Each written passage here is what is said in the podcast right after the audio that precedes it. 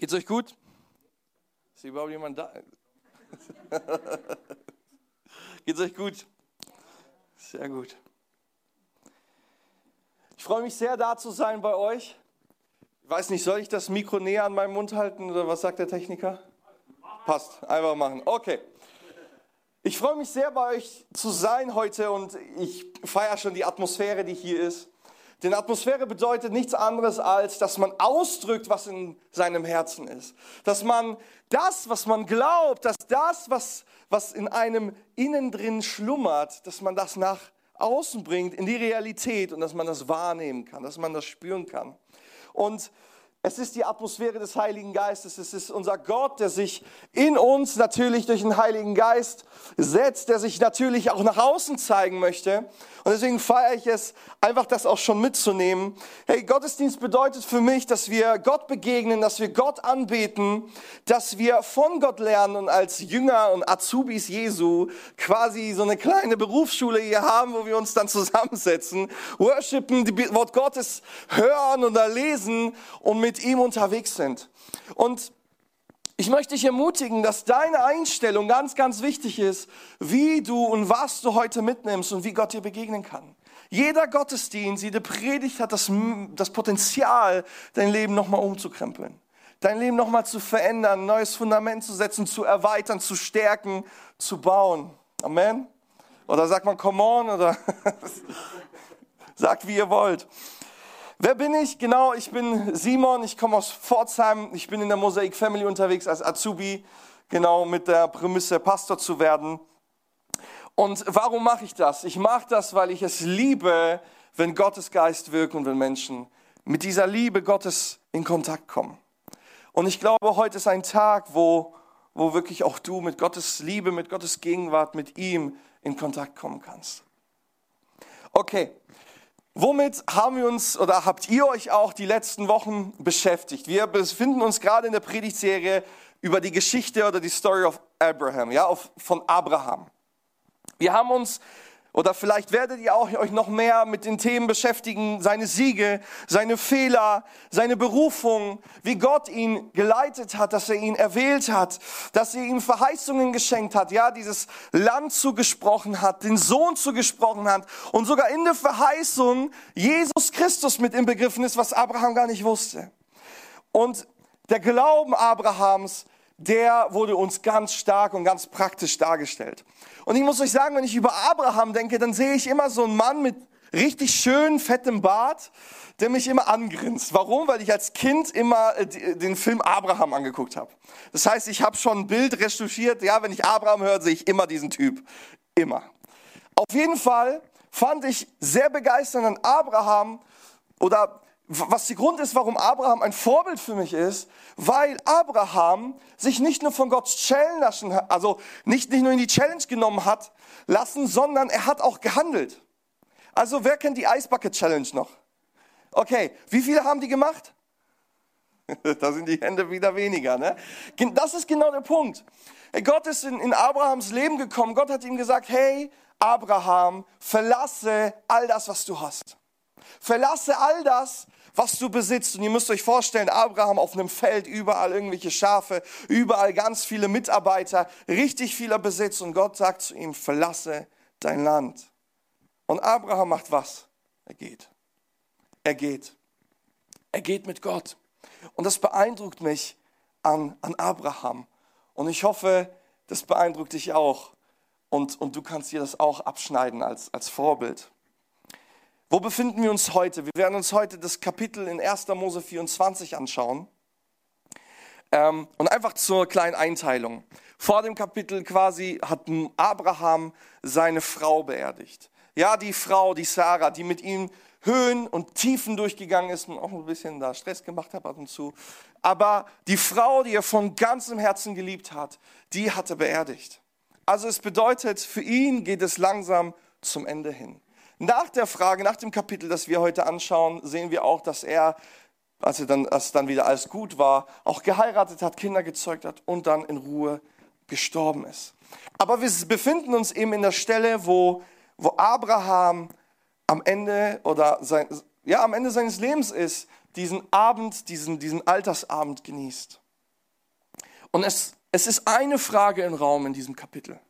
Nämlich ist die Frage folgende. Was ist mit der Verheißung? Was ist mit der Verheißung, die du mir Gott gegeben hast? Was ist jetzt damit? Ich bin jetzt alt, ich habe doch die Verheißung von dir bekommen, ich habe so viel erlebt mit dir und wie geht's jetzt weiter? Die zweite Frage ist, wie sieht's mit Isaak aus? Isaak, der Sohn der Verheißung, Isaak, derjenige, der, der das Ganze quasi übernimmt, die Verheißung trägt, wie wird's mit ihm ausgehen? Wie wird es weitergehen? Und das beschäftigt Abraham. Ich bitte euch, eure Handybibel, eure Papierbibel oder eure Gedächtnisbibel aufzuschlagen, ähm, weil ich meine, das klappt heute nicht, ähm, dass wir zusammen lesen. In 1. Mose 15, 2 bis 3. Und ich lese einfach vor für alle, die einfach zuhören möchten. Aber Abraham, oder Abraham hieß er damals noch, entgegnete, ach Herr, mein Gott, was willst du mir schon geben? Du weißt doch, dass ich keinen Sohn habe. Du selbst hast mir Kinder versagt. Und ohne deine Nachkommen sind alle Geschenke wertlos. Ein Diener meines Hauses, Eliezer aus Damaskus, wird meinen ganzen Besitz erben. Abraham hat wirklich den Preis bezahlt, Gott nachzugehen. Abraham stand in diesen ja, Jahren wirklich so weit, dass er alles aufgegeben hat, um Gott gehorsam zu sein. Und er war an diesem Punkt, wo er gesagt hat, Gott, wie sieht's aus? Gott, was willst du von mir? Wie soll ich weitermachen? Aktuell sieht es so aus, dass kein Sohn kommt. Und in dieser Zeit damals war es, kein Nachkommen zu haben, eigentlich die größte Schande, die es gibt. Warum? Ja, weil du kein Fleisch und Blut hast, das das trägt, was du aufgebaut hast, das erbt, was du in deinem Leben aufgebaut hast. Und für ihn war das eine Schwierigkeit. Gott aber hingegen antwortet ihm und sagt ihm, stopp mal, geh mal raus, geh mal aus deinem Zelt, geh mal aus deiner Komfortzone, guck mal in den Himmel. Und er sieht die Tausenden von Sternen und sagt, genauso viele Nachkommen bekommst du. Und das Schöne an Gott ist, dass es in diesem Moment nicht darum geht, dass es irgendeine Geschichte ist, irgendein Witz oder wie auch immer. Es ist Gottes Ernst. Ja, aber dann musst, gut, Gott, dann musst du das tun. Und Gott hat getan. Gott hat Isaak geschenkt und die Verheißung weitergetragen. Und jetzt ist Abraham in dieser Mittelzeit, ja, Zwischenzeit. Es ist super, aber auch nicht mehr. Es entwickelt sich nicht. Was ist mit Isaak? Was ist mit der Verheißung? Und vielleicht kennst du das auch aus deinem Leben. Vielleicht kennst du das, wenn Gott zu dir spricht, wenn Gott dir etwas zuspricht, Verheißung gibt. Oder sogar du gerade in einem Prozess bist, Verheißung von Gott zu bekommen, Zusprüche von Gott zu bekommen und du fragst dich, Gott, wie lange? Gott, wohin? Und du stehst in dieser Zwischenphase und du weißt nicht, wie sieht's aus? Du hast deine Erfahrungen mit Gott gemacht, aber das ist Vergangenheit. Du bist im Heute und heute entwickelt sich nicht. So war es vielleicht für Abraham. So war es gerade mit ihm. Und nochmal, das ist schon krass, wenn jemand sagt, du kriegst über Tausende von Kindern. Ne? Also ich will vier, aber nicht hunderttausend. Also das ist schon ein Anspruch. Und das liegt auf seinem Leben. Und hier bin ich beim ersten, Glauben, beim ersten Glaubenssatz, den ich euch heute mitgeben möchte. Glaubenssätze sind Sätze, die wir in unserem Herzen und in unserem Inneren festmachen, an denen wir uns ausrichten. Ein Glaubenssatz kann negativ sein und ein Glaubenssatz, der positiv ist, bringt Segen. Und der erste Glaubenssatz ist, Gott gebraucht uns als Etappenläufer. Wichtig ist, dass wir unsere Etappe laufen. Gott gebraucht uns als Etappenläufer. Wichtig ist, dass wir unsere Etappe laufen. Hey, Gott ist ein Gott des Prozesses. Gott, wenn wir das Wort Gottes lesen, geht mit Menschen in Prozesse hinein. Am Ende eines Prozesses kann wirklich diese Erweckung stehen, ein Durchbruch stehen, was auch immer du dir von Gott wünschst, ein übernatürliches Einwirken oder einfach eine Antwort. Aber oft sind es die Prozesse, die Gott mit uns geht, weil er meistens eher dich verändern möchte als die Situation, weil er durch dich die Situation verändern möchte. Gott ist ein Gott der Prozesse. Und so verfolgt Gott seinen Plan mit Abraham. Und Abraham ist Teil seines Planes und trotzdem, trotzdem sieht Gott Abraham, Abrahams Wünsche, Abrahams Situation. Hey, und so ist es auch in unserem Leben. Hey, Gott wird sein Ziel verfolgen. Gott wird seine Ziele in unserem Leben verfolgen, aber er sieht uns dabei. Er möchte uns mitnehmen. Aber wir müssen verstehen, dass Verheißungen, dass Zusprüche Gottes manchmal nicht bedeuten immer, dass wir sie sehen, sondern manchmal sind wir die, die den Boden legen müssen, damit diese Frucht irgendwann aufgeht. Und ich glaube, das kann frustrierend sein, aber wenn man versteht, ich laufe meine Etappe, damit jemand eine Etappe läuft, damit jemand eine Etappe läuft, damit jemand eine Etappe läuft, damit wir am Ende am Ziel ankommen, dann ist es doch das wert. Dann ist es doch genau das, was Gott von mir möchte und dann bin ich da richtig. Lasst uns in, in die Geschichte hineingehen, in, den, in, in, ja, in die Bibel. Ähm, lasst uns zusammen lesen 1. Mose 24 ab 1. Ich habe jetzt hier die Hoffnung für alle. Abraham war mittlerweile sehr alt geworden. Der Herr hatte sein Leben gesegnet und ihm in jeder Hinsicht Gutes getan. Sehr interessant. Abraham gibt alles her und Gott segnet ihn. Eines Tages sagte Abraham zu seinem Hausverwalter, der sein ältester Knecht war, als Zeichen deines Schwures lege deine Hand auf meinen Unterleib und schwöre mir beim Herrn, dem Gott über Himmel und Erde, dass du meinen Sohn Isaak keine Kanaanäerin heiraten lässt. Er soll keine Frau aus dieser Gegend nehmen. Geh in meine Heimat und suche aus meiner Verwandtschaft eine Frau für ihn aus. Abraham steht in dieser Situation, dass er selber nicht gehen kann. Abraham ist alt. Abraham muss diesen Herzenswunsch und diesen Gedankengang an jemand anderes geben. Er muss das outsourcen. Und so steht jetzt Abraham in dieser Situation und ruft jetzt seinen ältesten Knecht und sagt ihm auch noch ganz klar, hey mein Freund, das wird jetzt aber, also ist mein völliger Ernst. Okay? Du, ich, ich will dich nicht nur drum bitten, ja? Du schwörst jetzt bei Gott und du fasst mir da irgendwo halt Unterleib, wo auch immer das ist. Du fasst da jetzt hin und du schwörst mir, dass du das so tust, wie ich es möchte. Und ich glaube, als Eliezer, wenn, wenn du in seiner Situation wärst, das wäre doch eine witzige oder eine komische Situation. Also es wäre auf jeden Fall ein super, eine super Geschichte für jeden Gag auf jeder Party. Aber auf jeden Fall, es ist eine wirklich komische Situation. Du kommst und du sollst schwören bei Gott, dass du das tust. Okay, Schwöre hatten vorher, früher diesen, diesen, diesen, diesen ja, Beigeschmack, dass wenn du verhaust, du auch Stress bekommst. Das bedeutet, du gehst, du machst und schaffst es nicht, Kopf rollt. Also hatte das nochmal mehr als nur Öffentlichkeitscharakter, dass er bei Gott schwören sollte, sondern es war völliger Ernst. Es war nicht nur eine Bitte, es war völliger Ernst. Interessant ist hierbei, dass Abraham sich bei seinem Gott oder dass, dass er ihm befiehlt, dass er bei Gott schwören soll. Abraham wusste, bei wem er die Sache abgeben muss, bei wem er diese Sache hinlegen muss. Natürlich könnte er sagen, Eliasa, mach du und wir schauen mal, was daraus rauskommt. Aber in diesem Moment, wo er Eliasa dazu bringt, dass er quasi bei Gott schwören soll, ist es auch in Gottes Hand. Und Gott ist im Boot. Gott ist mit drin. Hey, wie viel mehr sollten wir daraus uns mitnehmen, dass wenn wir Dinge planen, dass wir sie eben vorbereiten und sagen, Gott, bei dir, mit dir, komm du in die Sache hinein. Abraham war sich dessen bewusst, das muss bei ihm gehen. Natürlich als Fun Fact oder Fact nebenbei, die Kanaanäer und die Israeliten, beziehungsweise auch Abraham, die waren jetzt nicht so Best Buddies. Da war eine Vorgeschichte, da gab es ein bisschen Stress. Es ging aber auch darum, dass Isaak eben eine Frau bekommt, die, die auch nach einem Kaliber von Sarah ist. Ja? ähm, damit diese Verheißung weitergetragen wird. Und da ist ihm so wichtig, dass er gehen muss. Und wir sehen schon, dass Eliasa in diesem Moment sagen könnte, ja, wir haben Alternativen, oder? Wir können doch mal rausgehen, da gibt es doch ganz viele Frauen. Also ne, dieses, ich spare mir jetzt den Weg, ich gehe jetzt da nicht hin. Und Abraham muss ihn natürlich gleich schicken und sagen, nee, du gehst jetzt. Okay, gut, kein Netflix, kein Zuhause rumchillen, ich muss arbeiten gehen. So hat sich wahrscheinlich Eliasa gefühlt. Was er auf jeden Fall gesagt hat und gedacht hat, lesen wir in Vers 5. Aber was ist, wenn die Frau nicht mitkommen will? fragte der Knecht. Soll ich dann deinen Sohn in das Land zurückbringen, aus dem du damals weggezogen bist? Also Fakt ist, Eliasa hatte Stress. Was ist, wenn ich verhau?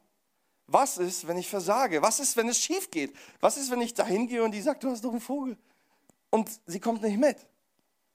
Und vielleicht kennst du das auch. Ich kenne es auf jeden Fall. Diese Versagensangst, dieser Druck, den man manchmal hat vor einer Aufgabe. Vielleicht ist es der Chef, der, dir das mitgibt, deine Freunde, deine Familie, dein Partner, wer auch immer, oder du selbst. Und du hast diese Aufgabe, du willst sie erfüllen, aber du hast Angst zu versagen. Kennt das jemand? Okay, bin ich nicht allein, das ist schon mal gut. Und ich glaube, Eliasa hat sich in diesem Moment genauso gefühlt. Diese Angst, was ist, wenn? Kriege ich dann Stress? Backpfeife rechts, links, was passiert? Und Abraham reagiert genauso schroff. Nämlich in Vers 6 lesen wir, auf keinen Fall! Also der rastet richtig aus, der geht da richtig mit ihm in die, in die, in die, in die Peitsche, der sagt, nee, auf keinen Fall, bloß nicht. Erwiderte Abraham, Vers 7, denn der Herr, der Gott des Himmels, hat mir aufgetragen, meine Heimat und mein Elternhaus zu verlassen und er hat mir versprochen, meinen Nachkommen dieses Land hier zu geben.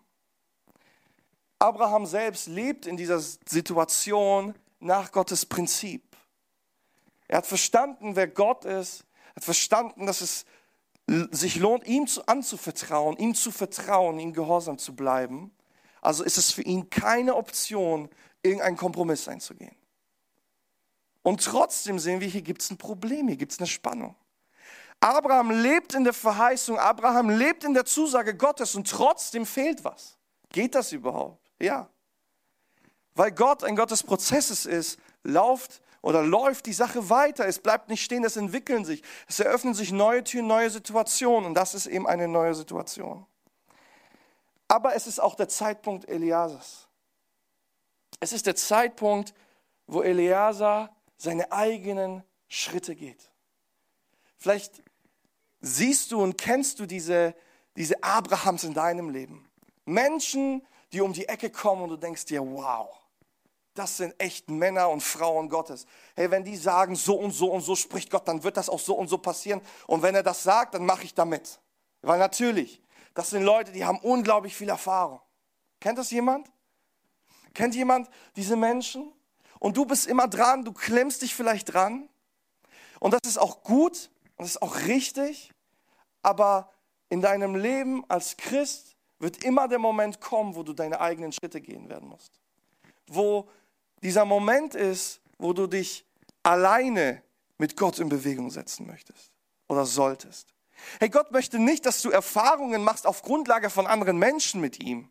Was gut ist, aber Gott möchte, dass du Erfahrungen mit ihm machst, auf Grundlage, mit, weil du mit ihm unterwegs bist. Mit ihm persönlich. Und so kommt ihm dieser Moment, dass Eliasa eben nicht nur mitgeht und die Entscheidungen Abrahams akzeptiert oder so, sondern jetzt selber in Verantwortung steht und gehen muss. Und interessant ist, was ihm Abraham darauf antwortet. Der hat überhaupt keinen Stress.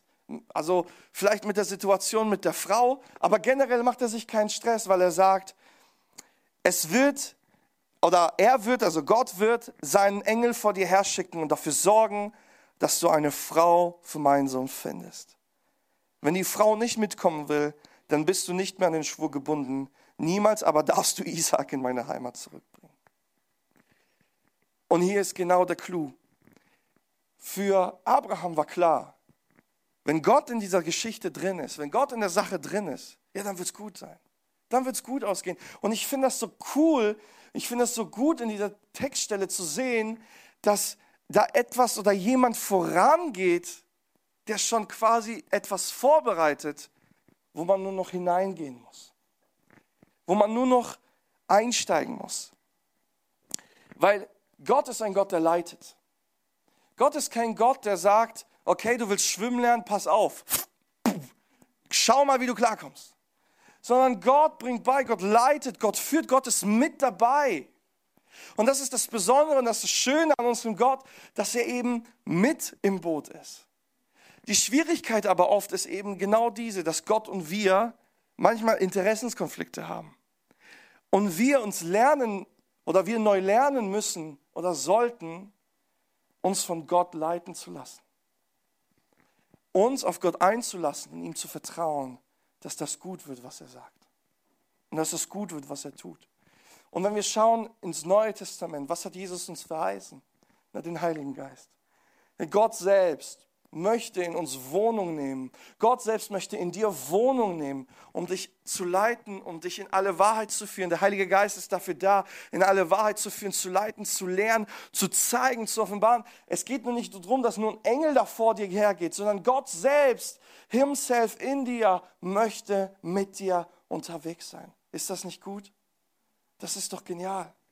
Also sehen wir schon, da ist auch eine Verheißung in die Zukunft.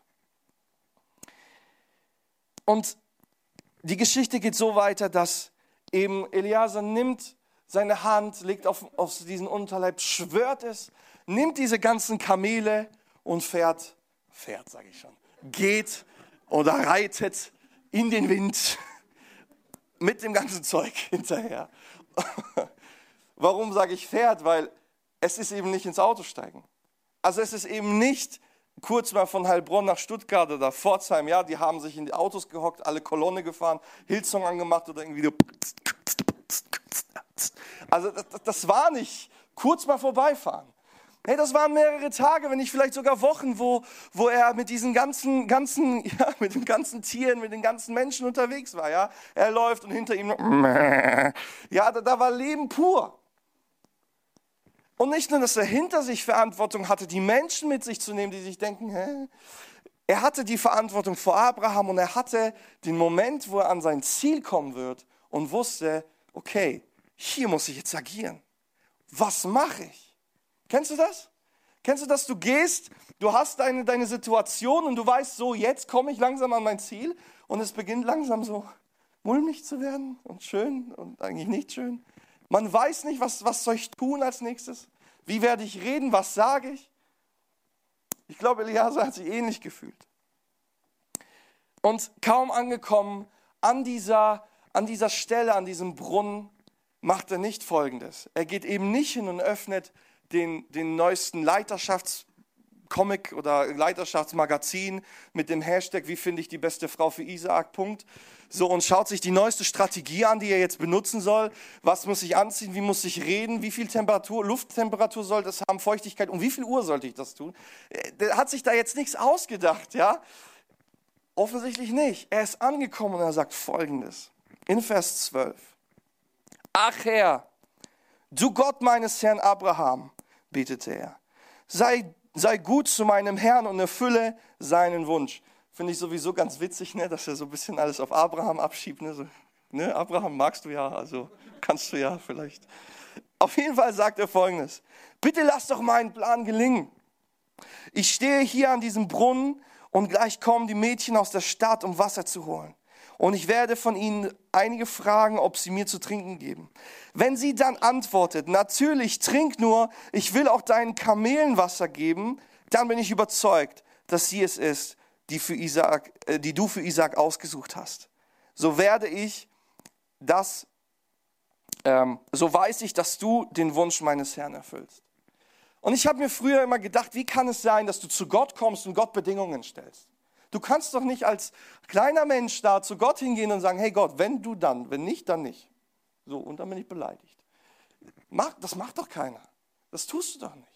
Aber ich, ich, ich, ich finde es auch irgendwo aus dieser Perspektive super, weil in diesem Moment geht es nicht darum, dass du Gott irgendwie Bedingungen stellst, sondern du bittest Gott um einen Punkt der Sicherheit, einen Orientierungspunkt, einen Klarheitspunkt, der dir helfen soll, auf diesem Weg Gottes in die richtige Richtung zu gehen, dich einzunorden, zu wissen, bin ich noch auf dem Weg oder bin ich nicht. Und das finde ich so genial.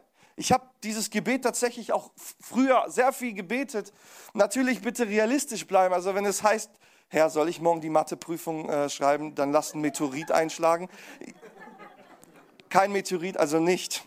Das, ist, das wird nicht, das funktioniert nicht. Ja, also im Rahmen der, der Orientierung, okay, und nicht des Abschiebens. Aber wenn du in einem Prozess bist, da ist Gott mittendrin und du darfst ihn darum bitten, Gott, wo ist dieser Orientierungspunkt? Gib mir eine Hilfe, gib mir irgendein Ziel, gib mir eine Bestätigung, das ist richtig, was ich tue. Und kaum hat er fertig gebetet, was ist wohl passiert, wer hätte es gedacht, es hat geklappt. Da ist ein Mädchen gekommen, die heißt Rebecca. Sie hat genau das getan, was er von Gott erbitten hat, damit er sich sicher wusste, die ist es, die Gott will die Gott für ihn vorbereitet hat. Und hier bin ich bei meinem zweiten Satz. Gott hat alles in der Hand, das ist kein Witz.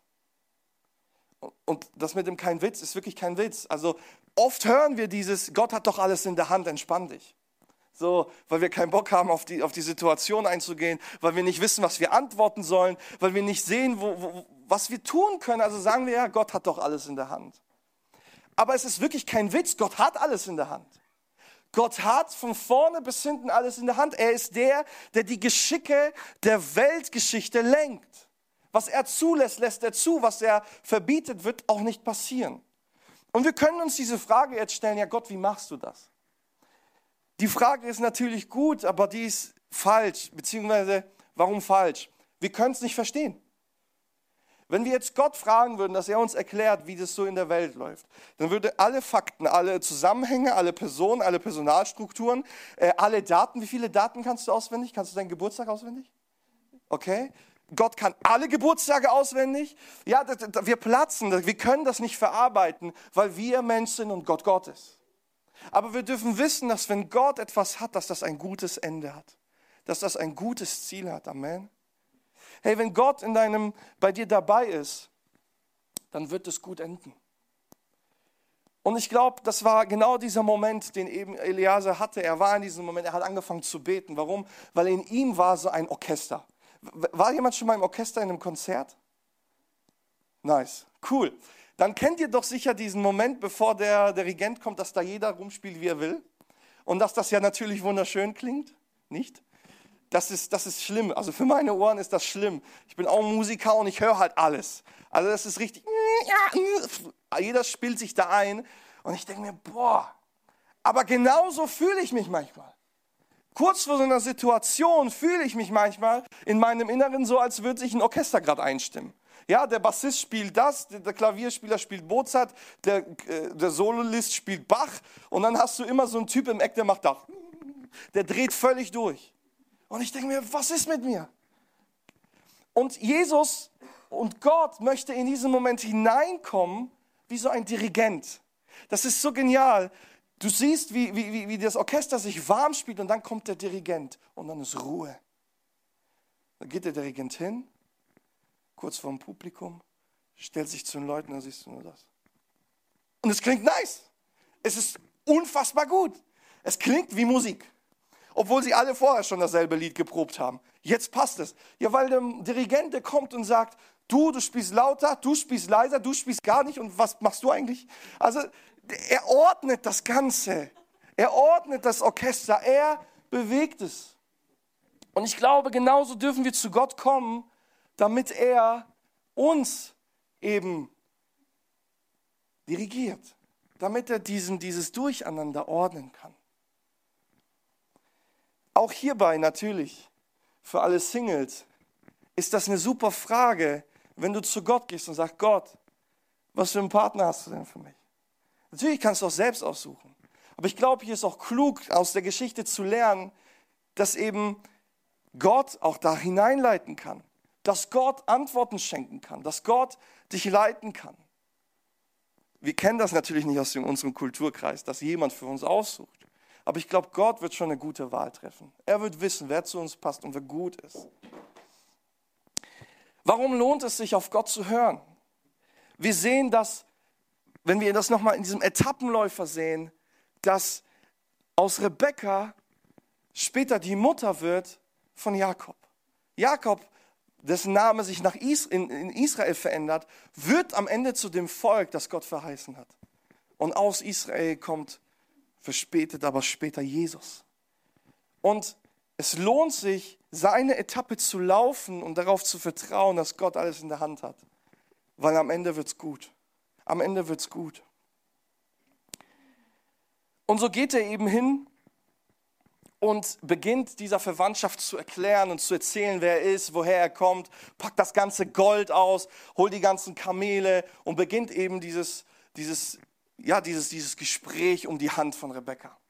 Und hier ist es so schön zu sehen, hey, auch wenn Gott im, im Boot ist, auch wenn Gott dir Gelingen schenkt, auch wenn er dich unterstützt und dir hilft, am Ende musst du trotzdem deinen Lauf laufen. Am Ende musst du trotzdem deinen Lauf zu Ende führen. Und das macht er auch. Ja, Rebecca wird sogar gefragt, möchtest du mitgehen? Und sie sagt, jo, und geht mit. Oder so. Meine, meine Frau ist Schwabe oder Schwäbin, ich kann es nicht einordnen. Ich versuche seit Jahren das Schwäbisch drauf zu kriegen, aber das es ist eher bayerisch und alles Mögliche und nicht. Vergibt mir, alles gut. Ähm, zum Punkt. Sie sagt ja. Sie geht mit, sie ist dabei, sie sagt, hey, super. Das Schöne aber an der ganzen Geschichte ist, dass er einen Vers in diesem, in diesem ganzen Gespräch später eine Sache erwähnt. Und die feiere ich so sehr an diesem Bibelvers.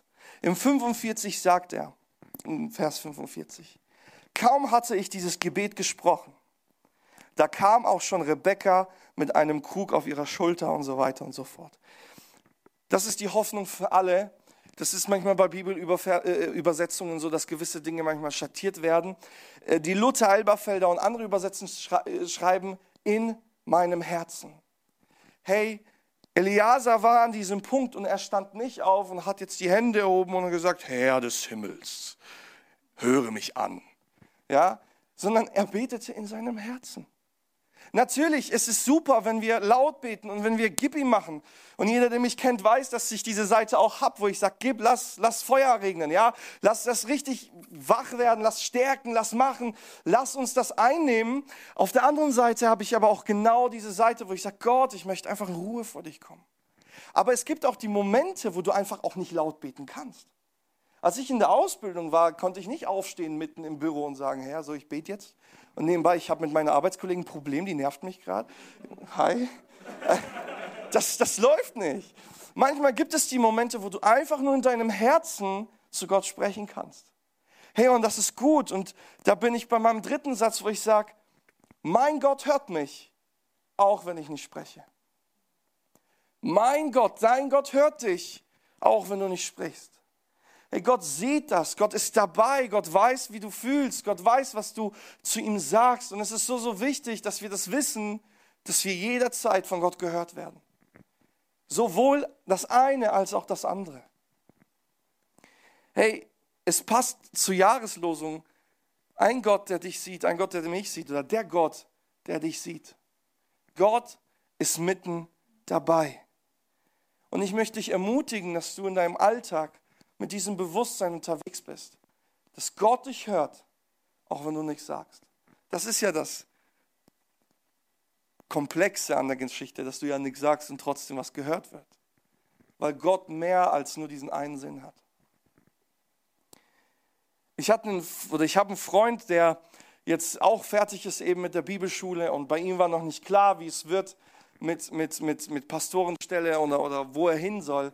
Und dann hat er auch so beim Arbeiten nebenbei, weil er, weil er sich auch Geld verdienen musste, äh, einfach dieses Gebet kurz hochgeschickt zu Gott und gesagt, Gott, hey, wenn, wenn, wenn das passt, wenn, wenn du das willst, ich bitte dich, dass ich in eine Gemeinde gründen kann, in zweite Reihe und am besten noch eine Stunde von meinen Eltern entfernt. Innerhalb von einer, von einer Stunde, von, von einer gewissen Zeit, kam jemand zu ihm und hat ihm gesagt, hey, ich will Gemeinde gründen, und ich will sie mit dir gründen. Also somit geht in eine Gemeindegründung. Er ist eben nicht der erste Mann, sondern der zweite Mann und ist eine Stunde und 50 Minuten von äh, eine Stunde und fünf Minuten von seinen Eltern entfernt. Also fünf Minuten Differenz darf sein.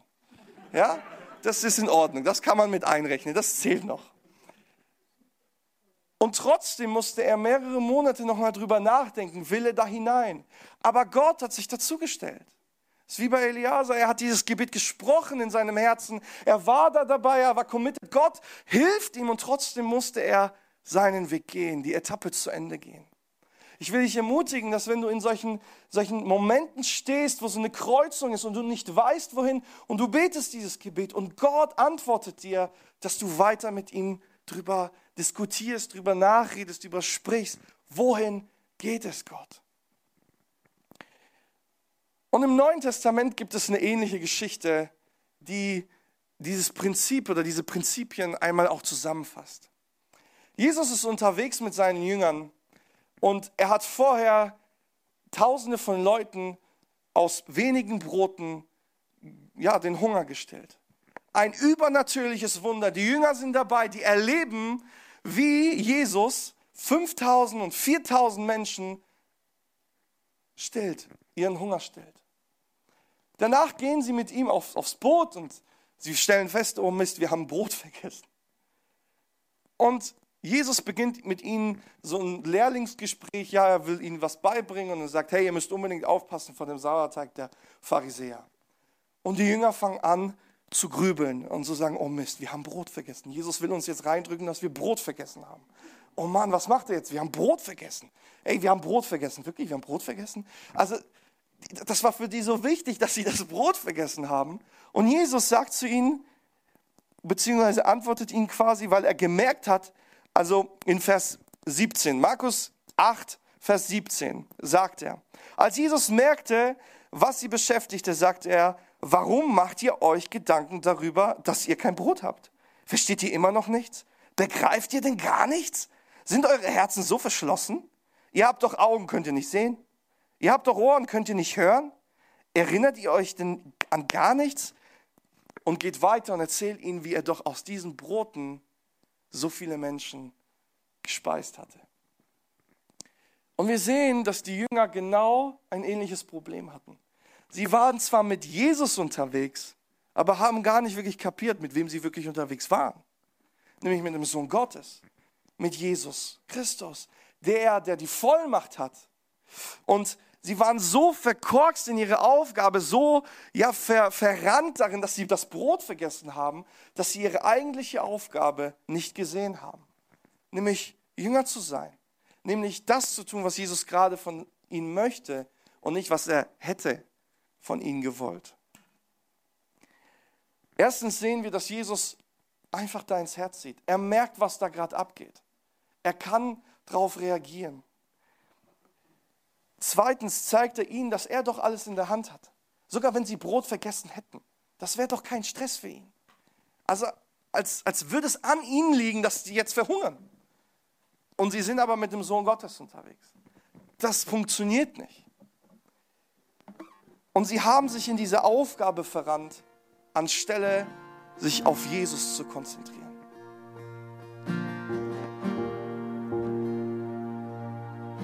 Und Jesus ordnet ihren Blick. Jesus macht eine Nachjustierung. Er kalibriert nochmal und sagt, Freunde, habt ihr denn nicht verstanden, um was es geht? Es geht nicht um euch. Es geht nicht um dich. Es geht nicht um mich. Es geht nicht um die Aufgabe. Es geht darum, tust du es mit mir oder nicht? Bin ich dabei oder bin ich es nicht? Hey, Eliezer könnte oder Eliezer hätte alles alleine machen können. Aber der Erfolgsmoment wäre nicht da auf seiner Seite. Er hätte Kompromisse eingehen können, um sich die Sache zu vereinfachen, aber es wäre nicht derselbe Erfolg. Ja, manchmal ist das der schwierigere Weg. Ja, manchmal ist das der Weg, wo wir uns Gott unterordnen müssen, aber es ist der bessere Weg, weil Gott mit dem Boot ist. Und so dürfen wir vertrauen darauf, dass wenn wir unsere Etappe gehen, dass Gott uns auf jeden Fall diese Etappe schenken möchte, dass er uns berufen möchte dass du und ich einen Plan von Gott vorgefertigt haben, in dem wir hineintreten sollen und dürfen. Es ist Gottes Wille. Aber während wir gehen, während wir handeln, sollten wir nicht vergessen, dass Gott alles in der Hand hat. Es liegt nicht an uns. Ja, wir müssen gehen. Lernen wir aus der Geschichte. Bewegen müssen wir uns selbst. Aber ob es erfolgreich ist oder nicht, liegt allein in Gottes Hand. Und die Frage ist, Gebe ich es in Gottes Hand oder behalte ich es in meine? Ja, du könntest auch einen Teilerfolg haben, aber es wird nie so viel Segen haben, wie wenn du es in Gottes Hand gibst. Auch wenn du den Erfolg nicht sofort siehst. Es ist in Gottes Hand. Und drittens ist, während wir so sind, während wir so unterwegs sind, dürfen wir unsicher sein. Hey, Gott beruft nicht diejenigen, die super Ausbildungen haben, die völlig ausgebildet sind, die alles kapiert haben, die den Reifeschritt hoch 10 durchhaben Gott beruft die, die sagen, Gott, ich bin bereit. Und auf diesem Weg ist er mit ihnen unterwegs und zeigt eben, wie bei einem Eliasa, wie bei meinem Kumpel oder wie bei Jesus, dass es nicht um uns geht. Er hat die Kraft, er kann es tun. Er unterstützt uns, er hilft uns. Die Frage ist, sind wir mit Jesus im Gespräch? Sind wir mit Gott im Gespräch?